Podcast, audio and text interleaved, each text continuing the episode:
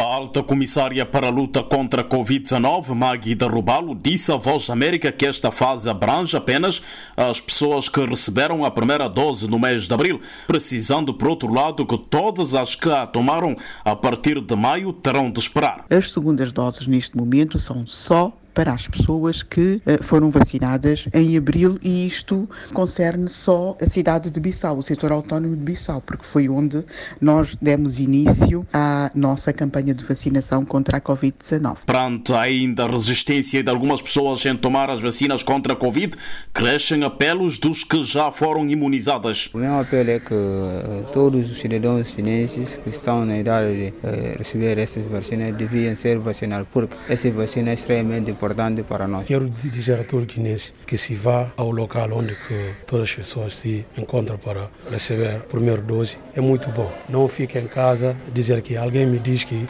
isso não vale, não sei o que, vai procura da vacina para proteger a sua saúde contra a Covid-19. E a estratégia para contornar certas resistências, a alta comissária para a luta contra a Covid, Magda Rubalo, aposta na sensibilização dos líderes religiosos e tradicionais, assim como nos meios de comunicação de massa? É intensificar as mensagens nas rádios nacionais, eh, nas rádios privadas, nas rádios comunitárias, assim como também intensificar a comunicação de proximidade nos bairros, nos mercados e junto mulheres, eh, nas igrejas, junto das bancadas de jovens, solicitar aos líderes religiosos e tradicionais que nos ajudem a mobilizar as pessoas para a segunda dose. E, naturalmente, que também vamos utilizar as redes sociais e todas as formas possíveis de sensibilização para convidar as pessoas a fazerem-se vacinar e a perceberem a importância eh, de uh, receber a segunda dose. Autoridades guineenses iniciam a toma da segunda dose de vacina contra a Covid-19.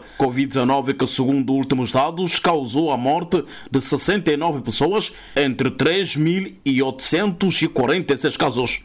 Lassana Kazama, para a Voz da América.